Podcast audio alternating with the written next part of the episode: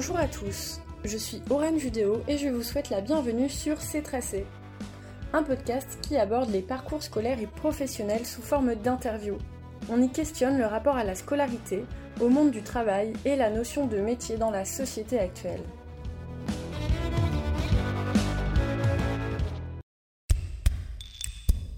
Aujourd'hui, je vous présente Camille, cofondatrice de la marque de cosmétiques Les Petits Prodiges. Camille a eu une enfance atypique. Elle grandit à l'étranger avec ses parents et son frère. Elle revient en France seulement à sa majorité pour poursuivre ses études supérieures en école de commerce. En parcourant ses stages, ses voyages universitaires et ses expériences professionnelles, Camille nous partage sa vision de l'entreprise de demain à travers ses modes de travail, son approche marketing, mais aussi du rôle crucial des consommateurs. Bonjour tout le monde, moi je suis euh, Camille, la cofondatrice de la marque de cosmétiques Les Petits Prodiges. C'est une marque euh, de cosmétiques qu'on a lancée il y a maintenant trois ans avec Clémentine, mon associée. Et c'est une marque de cosmétiques euh, naturelle, made in France, éco-responsable, et dont le but est de revisiter les essentiels seulement de la routine hygiène et beauté en green et sexy.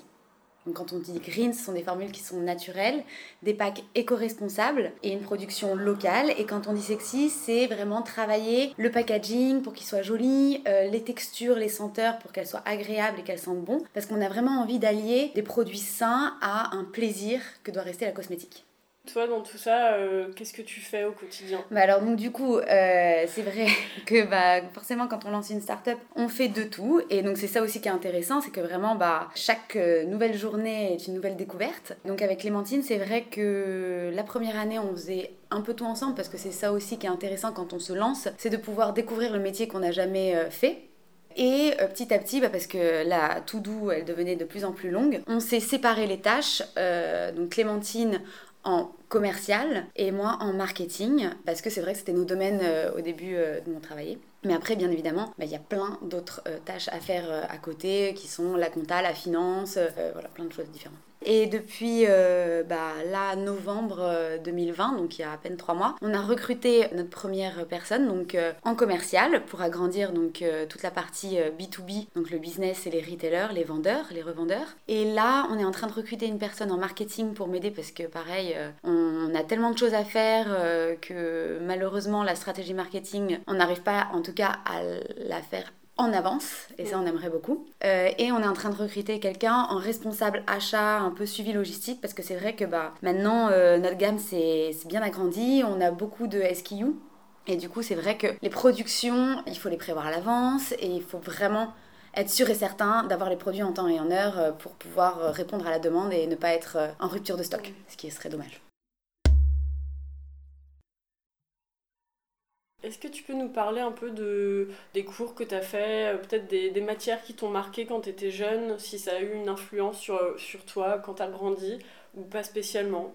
Alors c'est vrai que bah, du coup moi j'ai eu une, euh, une, enfance plutôt atypique parce que euh, on est parti euh, quand j'avais 5 ans à l'étranger avec mes parents et mon frère pour le travail de, de, mes parents et donc du coup de mes 5 à 18 ans j'étais pas en France donc j'ai fait plusieurs pays de l'Est notamment la Russie, l'Arménie, la République tchèque et après la Russie. Donc on était dans des écoles françaises sauf en Arménie on était dans une école arménienne russe parce qu'on était les seuls petits français en Arménie.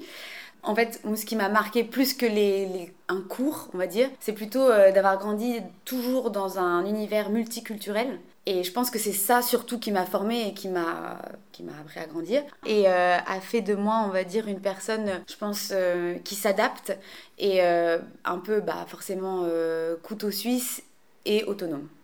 Et ça, c'est des, des valeurs qui sont hyper importantes quand on lance une start-up. Vous changiez de pays régulièrement du coup. Donc, oui, c'est ça. Euh, en gros, euh, bah, j'avais fait un petit calcul comme ça. J'ai pas encore 30 ans et j'ai déjà déménagé 15 fois. Quoi. Donc oui, euh, en gros, la moyenne est tous les deux ans, j'ai changé d'appartement ou de maison. donc oui, on a beaucoup bougé. Et c'est vrai qu'après, bah, j'ai fait YESEG, une école de commerce, qui m'a permis, pendant mon parcours universitaire, de voyager trois fois à l'étranger en plus, du coup, en plus de rester dans cette dynamique du, de, de, voyage, du coup. C'est ça. Je pense que forcément, euh, quand on grandit euh, donc avec euh, des personnes de tout, enfin, part du monde, vraiment. euh, que ce soit à l'école française, il y a forcément bah, les Espagnols, euh, les Algériens, les Marocains, enfin, il y a vraiment tout le monde qui vient à l'école française. Et après, forcément, en Arménie, bah, là, j'étais avec des Arméniens euh, à l'école. Et c'est vrai que c'est quelque chose, du coup, je pense, qui m'a animée et j'ai vraiment ce besoin d'aller découvrir de nouvelles cultures et de, voilà, de, de vivre avec des personnes qui sont différentes. Et je pense que c'est pour ça aussi, notamment, que je me suis lancée dans l'entrepreneuriat. Parce que, en fait, il est arrivé, donc à la fin de mes études, euh, j'étais en France, donc euh, avec euh, mon copain Martin, qui est aujourd'hui mon mari. Et j'avais dit au bout de deux ans que j'étais à, Paris, je disais, bah, franchement, moi j'aimerais bien repartir à l'étranger, refaire une nouvelle aventure, un nouveau voyage. Il m'avait dit, bah go, bien évidemment, enfin le premier qui trouve, on bouge. Sauf qu'en fait, lui, il a eu une super euh, belle opportunité de travail en France. Donc, on est resté. Et c'est à ce moment-là, je me suis dit, bon, bah, si euh, je fais pas, euh, on va dire, un voyage à l'étranger, en tout cas, je vais créer mon propre voyage en lançant ma marque de cosmétiques et en rentrant dans une nouvelle aventure, quoi. Oui, tu fais le parallèle entre les voyages que tu as pu Mm. vivre avec euh, quelque chose de, de plus. euh, du coup, c'est pas vraiment un voyage, mais tu fais un parallèle dans le sens où tu découvres plein de choses en C'est fait. ça. En fait, c'est comme quand tu arrives dans un nouveau pays, bah il faut euh, s'adapter, un peu se bouger les fesses pour avoir ce que tu veux. Quand je suis arrivée en Arménie, bah, mes copines arméniennes, elles parlaient pas un mot de français, moi je parlais pas un mot de- d'arménien ou de, de russe. Bon bah je me suis adaptée, j'ai tout fait pour y arriver et c'est vrai que ce que j'aime pas trop c'est le train-train quotidien quoi. C'est pour ça que c'est un parallèle qui marche et je pense que c'est pour ça que je me suis lancée. Tu parlais de tes copines arméniennes. Est-ce que justement, quand on est enfant, c'est pas difficile euh, de bouger tout le temps puisque tu, tu as pas un repère en particulier? Est-ce que c'était quand même spontané pour toi de, de bouger régulièrement et du coup de devoir quitter euh, les marques que vous faisiez à chaque fois? Bah, c'est vrai que euh, du coup, moi, mon repère, c'était pas ma maison comme ça peut être à beaucoup de personnes, euh, en tout cas euh, de mon entourage en France. Mon repère, bah, c'était ma famille. En fait, mon cocoon, mon cocon, c'était mes parents et mon frère. Et quand on est petit, en vrai, on s'adapte très très facilement. C'est ça la facilité. Ce qui a été plus dur au final, ça a été de bouger de Moscou à France. Donc à la fin de ma terminale, parce que en fait je laissais un peu ma famille à l'autre bout du monde et j'arrivais la première fois seule dans un nouveau pays. Et là, ça a été euh, un, un- un gros challenge, quoi. Parce que ta famille est restée à Moscou Ouais, quand eux, ils sont restés à t'es- Moscou quand moi, je suis bah, rentrée pour les études. Et c'est toi qui voulais venir faire tes études en France. euh, C'était pas possible de continuer à Moscou par exemple? C'était possible, mais ouais, je préférais rentrer en France pour euh, continuer mes études parce que la France, elle offre de beaux parcours et c'est quelque chose que vraiment je voulais, je voulais profiter. Et euh, les écoles universitaires, enfin en tout cas les écoles de commerce, c'est quelque chose euh, qu'on retrouve facilement en France, quoi.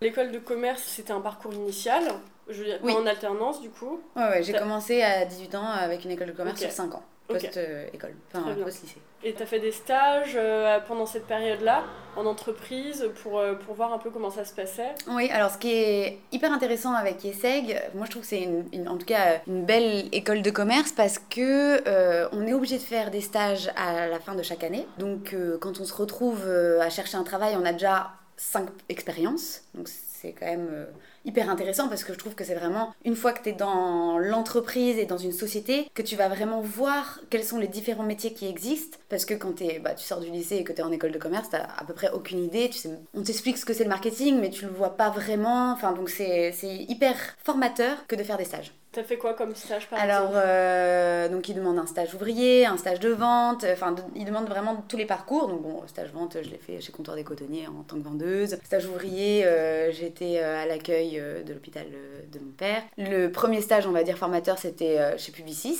Où là j'ai fait un stage en agence, hyper intéressant, où là j'ai découvert un peu ce qu'était, euh, le travail euh, marketing. Ensuite j'ai fait un stage chez Nestlé, où là vraiment euh, bah, c'était Nestlé Baby, donc pour les produits nourriture pour enfants. Donc c'était hyper intéressant, j'ai vraiment appris ce que c'était le développement produit et la mise en place de stratégie marketing puisque j'ai fait un stage euh, à Bruxelles où je trouve en tout cas que les Belges donnent beaucoup plus d'opportunités aux stagiaires et euh, t'acceptent vraiment dans l'équipe et te fait travailler comme si t'étais toi aussi une chef de produit. Donc j'ai énormément appris euh, auprès de cette équipe. Et enfin j'ai fait un dernier stage euh, dans le groupe Estée Lauder pour la marque Darphin où là aussi j'étais stage marketing où j'ai découvert le monde de la cosmétique qui m'a énormément plu et j'ai ensuite enchaîné par un CDD et un CDI.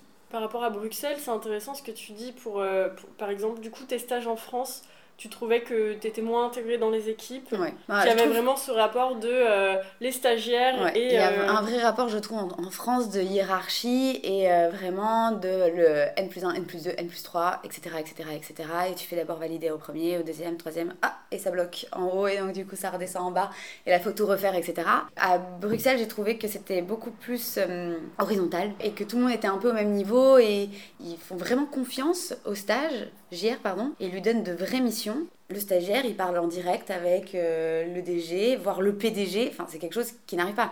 Et tout le monde connaît ton prénom dans l'ascenseur. Enfin, et c'est des petits détails qui font que, oui, il, est- il valorise vraiment la personne que tu es. VS, euh, bon, après, je dis pas du tout euh, que c'est partout, partout, partout, partout en France, mais c'est vrai que, bon, voilà, j'ai trouvé cette grosse différence. Oui, là, il y avait vraiment une vraie inclusion, du Mm. coup, euh, peu importe le, le niveau. euh, Ouais, les donc euh, je recommande vivement aux personnes de faire des stages à Bruxelles.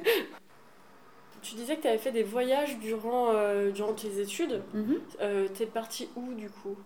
À Yeseg, dès la deuxième année, tu as la possibilité donc de faire un voyage à l'étranger, enfin un échange universitaire, pardon. Et donc du coup, j'ai choisi l'Amérique du Nord euh, aux États-Unis, dans l'État de New York, parce que c'est vrai que bah, avec les parents, on avait fait beaucoup euh, les pays de l'Est, et j'avais vraiment envie de découvrir ce que c'était euh, les États-Unis. Donc j'ai fait ça en deuxième année. En troisième année, je suis rentrée à, Paris pour Yeseg. Et la quatrième année, là, je suis partie à Buenos Aires parce que je voulais découvrir l'Amérique du Sud, et que j'ai énormément apprécié. Et parmi tous ces voyages, est-ce euh, qu'il il y en a eu euh, un plus que d'autres qui a été euh, peut-être plus révélateur pour toi ou...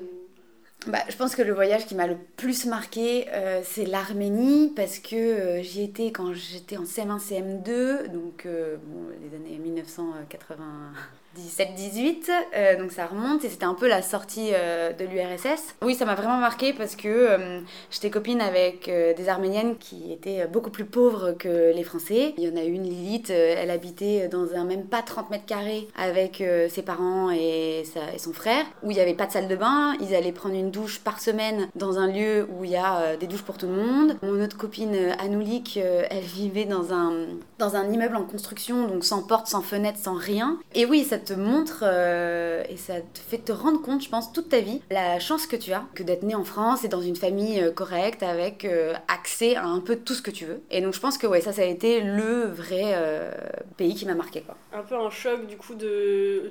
Là, t'as commencé à prendre Bah, conscience Non, pas du tout un choc parce qu'en fait, j'étais jeune, c'était mes meilleures copines. On Ouais. se voyait pendant deux ans, je les voyais bah, parce que l'école là-bas finit à midi. Donc on passait tous nos après-midi ensemble pendant deux ans et on était totalement meilleures potes. Donc elle venait chez moi, j'allais chez elle, moi j'adorais aller chez elle. Mais c'est juste que sur les années qui ont suivi, je me suis rendu compte parce que sur le coup, quand t'es petite, tu te rends pas compte. Tu- toi, tu t'en fiches, t'es avec. euh, t'as tes rollers, tes trottinettes, tes vélos que tu leur prêtes et euh, t'es en train de jouer dans la rue toute la journée. Donc. euh, c'est après coup, je pense. Parce que, euh, effectivement, quand je suis rentrée euh, en école euh, française euh, donc à Prague, donc juste après l'Arménie, pour la sixième, euh, là, c'était un petit choc parce que forcément, bah, moi, j'étais pas du tout au courant de la mode. Je savais même pas ce que c'était vraiment la mode. Enfin, quand on est. Et même le regard des autres, c'est vrai que, bon, moi, quand j'étais plus jeune, j'étais un peu grosse. Bah, c'est en sixième, cinquième que j'ai commencé à faire attention à manger parce que euh, il y a quand même un regard euh, en école française, je trouve, où il faut être euh, mince, beau, stylé, euh, avoir la dernière euh, basket à la mode, etc. Après, je dis pas du tout que c'est mauvais parce que maintenant j'adore aussi,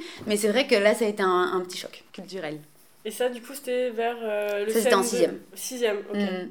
Et pareil, bah, du coup, comme on avait fait euh, deux années de d'école arménienne, on n'avait pas appris la même chose que le parcours euh, français euh, CM1, CM2. Donc en sixième, quand on est arrivé donc à l'école française, euh, mon frère, euh, au bout de la donc premier, enfin je sais pas examen, je sais plus comment on disait, euh, Les contrôles. voilà contrôle, euh, il est rentré avec un 0 sur 20 en maths. Et moi je suis rentrée avec un 0 sur 20 en dictée. Et là les parents ils se sont dit oh mince qu'est-ce qu'on a fait? Et en fait finalement c'est ça aussi qui est cool quand tu voyages jeune c'est que tu t'adaptes hyper vite et à la fin de la- de l'année on était euh, parmi les meilleurs de la classe Ouais, et c'est juste qu'on n'avait pas appris la même chose euh, en Pendant CM1, deux ans, CM2. ouais. voilà ça. Tes copines arméniennes, du coup, t'as gardé contact avec elles ou pas Bah écoute, euh, au début on s'écrivait donc des lettres, tu vois, la sixième, cinquième, on s'écrivait des, des petites lettres. Après, bah forcément le temps a fait que tu peux pas t'écrire des lettres euh, ad vitam aeternam. Mais par contre, on s'est retrouvés bah, via les réseaux sociaux, donc Instagram et Facebook. Ah, c'est marrant. cool. T'as gardé des nouvelles d'elles, Voilà. tu vois. Après ton CDI chez Estée Lauder, c'est là que, t'as créé ta... que vous avez monté du coup les petits prodiges. Ouais, c'est ça, exactement. C'est euh, après. J'ai eu la chance d'avoir euh, deux boss euh, déjà qui m'ont fait grandir chez Darfin et qui ont totalement compris le fait que moi aussi je voulais faire mon aventure de mon côté. Donc, ce qui m'a permis euh, d'avoir euh, une rupture conventionnelle, ce qui est vraiment mais une énorme chance quand on se lance parce que euh, pendant deux ans j'ai pu toucher le chômage. Et c'est vrai que nous quand on s'est lancé avec Clémentine on a mis notre propre, nos propres économies dans les petits prodiges. Donc c'était quoi trois ans d'économie salariale sortie d'école donc c'est pas non plus énorme. C'est ce qui a fait que je pense aujourd'hui on est encore là parce que ça nous a permis pendant deux ans de ne pas se payer et de vraiment réinjecter tout l'argent qu'on gagnait dans la société. Les petits prodiges ça a vu le jour en 2017 c'est ça? C'est fin 2017 2017. Ok.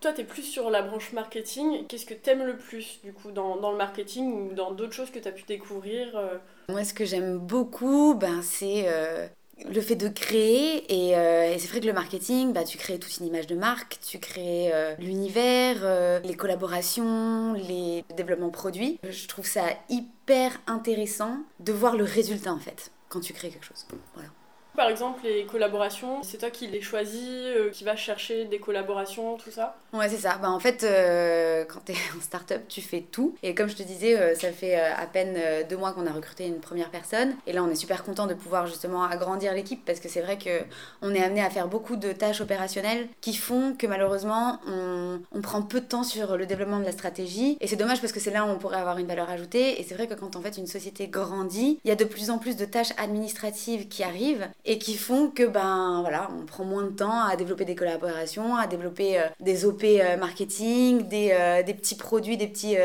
gifts qui pourraient voilà, faire grandir ta marque ou des, des collabs avec des influenceuses. Enfin, vraiment des projets super chouettes. Et malheureusement, on fait, bon après malheureusement ou pas malheureusement, hein, parce que c'est aussi ce qui fait que c'est c'est dynamique, on fait toujours un peu last minute quoi. Et en fait, ce qui serait intéressant, c'est de pouvoir prévoir à l'avance toute une stratégie marketing. Et c'est pour ça qu'on est super content de recruter.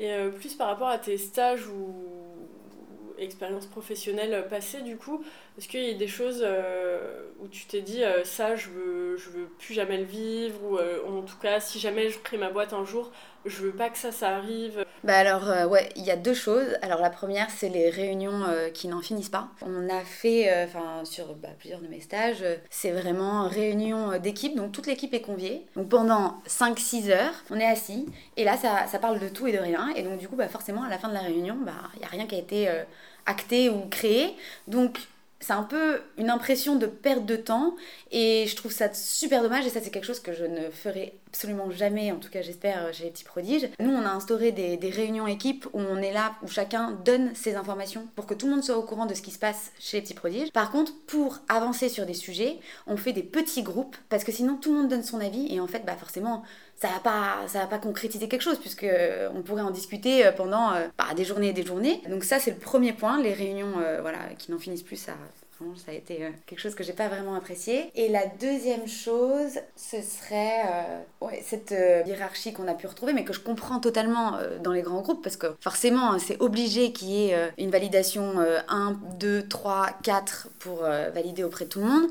Mais ce qui serait et ce que j'aurais aimé, c'est que la personne tout en haut sache à l'avance ce qu'on fait, tout en bas, on va dire, en tant que stagiaire ou, euh, chef de projet ou chef de produit, pour ne pas arriver présenter euh, le projet et que la personne dise ah ben non pas du tout, enfin c'est absolument pas euh, en accord avec ce qu'on a envie de faire, etc. Et du coup éviter aussi encore une fois cette perte de temps où on travaille sur un projet en fait qui ne va jamais voir le jour. Oui, du coup l'information se relaie mal en fait. A un manque de, communication à un mm. moment donné parce qu'il y a Mais ce qui est difficile à on va dire à rétablir puisque bah forcément ceux qui sont on va dire tout en haut ils ont plein de choses à, à traiter donc bon je sais pas quelle est la solution mais en tout cas c'est les deux choses euh, voilà, qui pas plus euh, en tant que stagiaire ou euh, autre mm. expérience.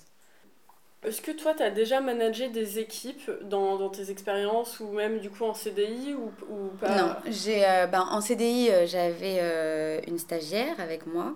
Mais c'est vrai que du coup, j'ai pas encore d'expérience managériale. Et là, jusqu'à aujourd'hui, Pareil, chez les petits produits, j'ai juste managé euh, une ou deux stagiaires. Et c'est quelque chose, pour le coup, euh, je sais qu'il va falloir que j'apprenne parce que l'équipe, elle va s'agrandir. C'est pas forcément quelque chose que moi, en tant que personne, j'aime beaucoup. Mais euh, il va falloir que j'apprenne et, que je le fasse, quoi. Et là, les petits prodiges, c'est en train de, grandir petit à petit. Comment tu le vois grandir euh, d'ici quelques années? Est-ce que tu as déjà des idées d'autres projets ou est-ce que tu, penses euh, rester de nombreuses années sur ce même projet? Alors, euh, bah, c'est vrai que là, en fait, tant que j'apprends, chez les petits prodiges, euh, je resterai. Et euh, je pense que j'en ai encore pour euh, plusieurs années, parce que c'est vrai que quand on compare à l'année, la première année où c'était nous qui stickions nos, nos, propres produits, enfin où on allait à la poste, on envoyait nos colis nous-mêmes, etc. On faisait vraiment tout. À aujourd'hui où on a d'autres nouvelles missions, bah je pense que oui, je me vois encore grandir plusieurs années avec les petits prodiges, tant qu'en tout cas les petits prodiges m'apportent quelque chose. Et donc pour le moment, non, j'ai pas encore pensé à, au prochain projet quoi. Mm, mm tu prévois de rester en France ou, même avec les petits brodiges, du coup, vu que toi tu aimes beaucoup voyager, est-ce que vous prévoyez peut-être de vous agrandir euh, hors France de vous étaler un mm. peu euh, en Europe peut-être? Ouais, bah, hum, C'est vrai que le step 1, ça va être vraiment de renforcer la notoriété et notre présence en France. Mais oui, d'ici 2-3 euh, ans, on aimerait ouvrir un ou deux pays à l'Europe et après, pourquoi pas, voir comment ça évolue. Ouais. Mm plutôt sur la période de confinement qu'on a vécu depuis l'année dernière. Comment toi ça t'a affecté et comment ça a affecté votre travail au quotidien? Personnellement, moi j'ai adoré euh, la période de confinement. Ça a été un peu une sorte de pause dans la vie, en tout cas, euh, on va dire, avec euh, les amis, où on a tout le temps plein de projets à droite, à gauche, des week-ends de prévus, des soirées prévues, etc. Donc ça, ça a été une bonne pause et ça a fait beaucoup de bien. Et en plus, nous, on, a réussi à, partir de Paris, donc on était avec un jardin et voilà, au vert, donc c'était hyper agréable. Pour la société, ça n'a pas été une grande difficulté que de s'adapter au télétravail parce que, bon, déjà, on est une toute petite équipe et on avait déjà à la base beaucoup l'habitude de faire du télétravail. Pour euh, la société en termes de chiffre d'affaires, ben, ça a eu un impact aussi très positif. Donc on a énormément travaillé pendant le confinement avec Clémentine. Mais oui, le, site internet qui était déjà bien présent, bah, il a explosé, donc euh, ça c'était top. Et après, nos points de vente euh, se sont arrêtés malheureusement, mais comme on a des partenaires comme Monoprix, Monop, il y avait encore un peu de chiffre d'affaires sur cette partie-là. En point de vente, du coup, vous êtes euh, aussi dans des petites boutiques indépendantes Ouais, c'est comme ça qu'on a commencé. En fait, nous, les petits prodiges, on voulait euh, instaurer d'abord notre image de marque. C'est pour ça qu'on a commencé à démarcher des points de vente qui sont très quali et qui montrent que euh, voilà, les petits prodiges, c'est pas que de la cosmétique saine et avec des, des packs éco-responsables, c'est aussi un vrai plaisir. Et c'est pour ça que notre première boutique, ça a été le bon marché. après, ça a été toutes les galeries Lafayette, etc. Et petit à petit, bah, on a voulu euh, bah, qui soit accessible au plus grand nombre. Et c'est pour ça qu'on est rentré euh, dans, euh, chez, Monoprix, Monop, où là, en fait, c'est un peu là où on va acheter son déodorant, quoi. C'est en faisant ses courses. Oui, voilà. Comment tu vois le, le secteur, du coup, de, peut-être de la cosmétique, vu que c'est le, votre secteur actuel, comment tu le vois évoluer d'ici une quinzaine d'années? C'est vrai que le secteur de la cosmétique a déjà énormément bougé, puisqu'il y a 5 ans, c'était vraiment les grands groupes qui étaient présents et qui, étaient, qui monopolisaient, on va dire, le marché. Nous, quand on s'est lancé, euh, on faisait partie des premiers à, lancer les petites marques de cosmétiques. Et aujourd'hui, il y en a vraiment tous les jours qui se lancent sur le marché. Donc c'est quelque chose de, de génial parce que ça fait bouger les choses. Et justement, maintenant, les grands groupes suivent aussi cette nouvelle tendance qui est travailler ses packs pour qu'ils soient le plus éco-responsables possible, travailler ses formules, être transparent au niveau des ingrédients présents dans les, les packs, etc. Donc moi, je trouve que c'est un mouvement aujourd'hui qui est hyper positif pour tout le monde. Et dans 15 ans, bah, je vois euh, la cosmétique comme euh, totalement transparente. On saura qu'est-ce qu'il y a comme ingrédient dans chacun euh, de nos cosmétiques, d'où viennent chaque ingrédient, quel est l'impact du pack qu'on utilise, etc., etc. Donc je pense que ça va être une belle évolution.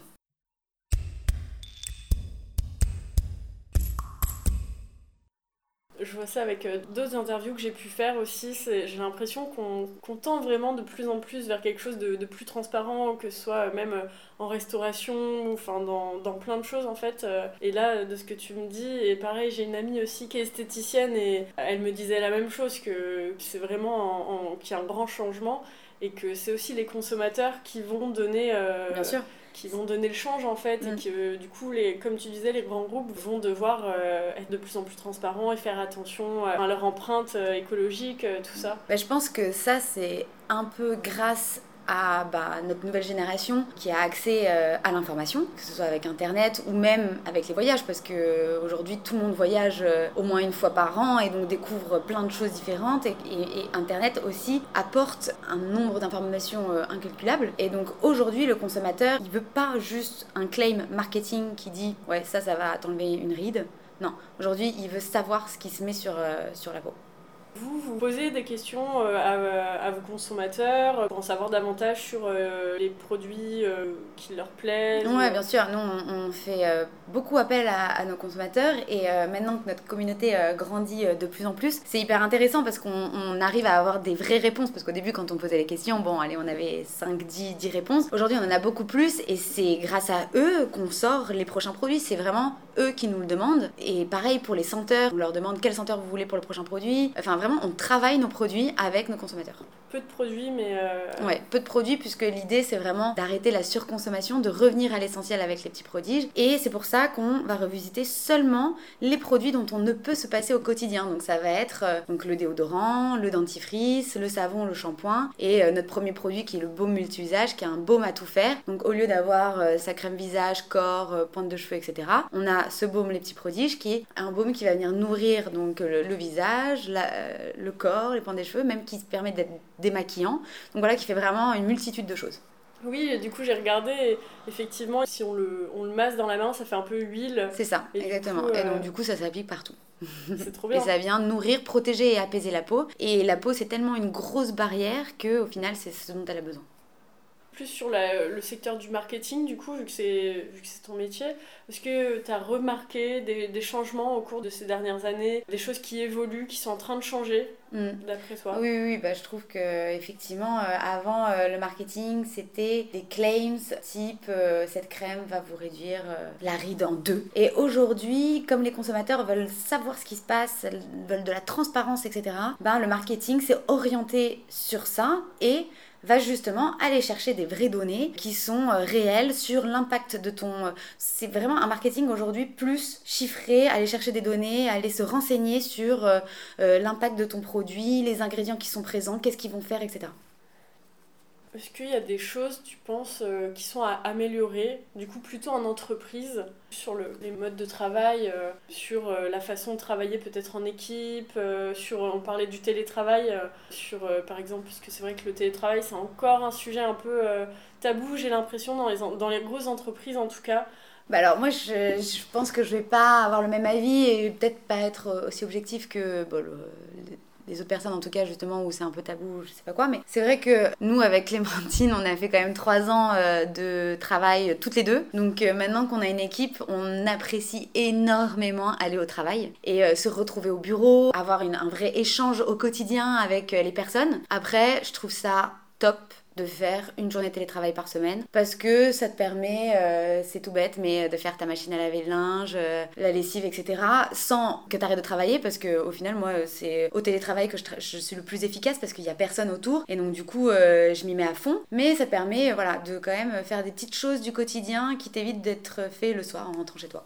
C'est sûr qu'il n'y a rien qui remplace les, les, vrais échanges euh, de bosser en bureau, euh, par exemple. Euh. Moi, je trouve que c'est aussi un truc qu'on est en train de perdre et que j'apprécie pas trop. Tous ces SAV, chatbots, etc., où en fait, il n'y a pas de relation avec une personne. J'ai... Bon, après, peut-être que je suis déjà trop vieille ou j'en sais rien, mais j'ai, j'aime le contact humain et le fait d'échanger avec une personne plutôt que, voilà, que tout soit robotisé. Oui, et puis euh, les chatbots peuvent avoir une solution toute prête pour une question précise, euh, pour quelque chose d'assez simple, mais quand on n'arrache pas un souci où, bon, bah là, il n'y a vraiment pas de réponse, c'est vrai que c'est bien mm. d'avoir quelqu'un euh, qui, qui, est capable de. Je suis d'accord, mais même s'il y a la réponse, je trouve que c'est quand même plus agréable d'échanger avec une personne qui dit Ah oui, bah il faut faire ci, il faut faire ça. Bon, après, c'est. Quelqu'un qui guide plutôt mm. qu'une réponse toute faite au cours de, ces dernières années. Est-ce qu'il y a une anecdote euh, que tu aimerais partager, quelque chose euh, drôle ou moins drôle d'ailleurs? Ça peut être une difficulté peut-être euh, qui t'a marqué dans l'ascension justement de la création d'une entreprise vu que c'est la première fois aussi? une anecdote, si au début quand on s'est lancé avec euh, Clémentine, bah, comme je disais, on faisait tous nos colis nous-mêmes. Et donc il est arrivé plusieurs fois, malheureusement, euh, qu'on envoie notre propre baume déjà utilisé à de nouvelles consommatrices. Parce que forcément, quand on faisait les colis, bah oui, on se mettait un peu de baume aussi, nous, sur nos mains ou euh, sur enfin, les cheveux, etc. Et oui, donc il est arrivé, je pense, au moins trois fois, qu'on reçoive une photo en mode je ne comprends pas, mon baume est à moitié utilisé. Et en fait, bon, après, heureusement, tous nos consommateurs sont vraiment super gentils avec nous. Et ils comprennent comprennent tout de suite que oui, bah, on est une petite entreprise et que ça arrive et euh, au contraire, ça les fait rire. Et donc, ouais, font preuve de bienveillance. C'est ça. Euh, C'est ça qui est sympa avec les consommateurs des petites euh, entreprises. Mm. C'est qu'ils sont vraiment gentils.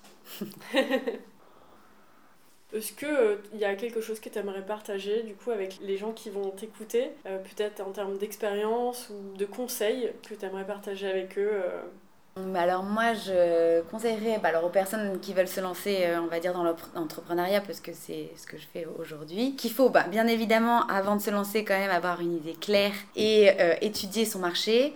Mais si l'idée semble bonne et que le marché semble ouvert, bah, il ne faut pas hésiter à se lancer, parce que c'est vraiment une expérience extraordinaire. Euh, on apprend tous les jours, on découvre de nouvelles choses tous les jours, et c'est vraiment hyper formateur. Donc même si euh, au bout de deux ans, bah oui, euh, la startup elle a pas marché, ça peut arriver, mais c'est pas grave parce qu'en fait euh, demain dans votre nouveau métier, vous avez acquéri tellement de compétences que vous allez être encore meilleur sur votre prochain job.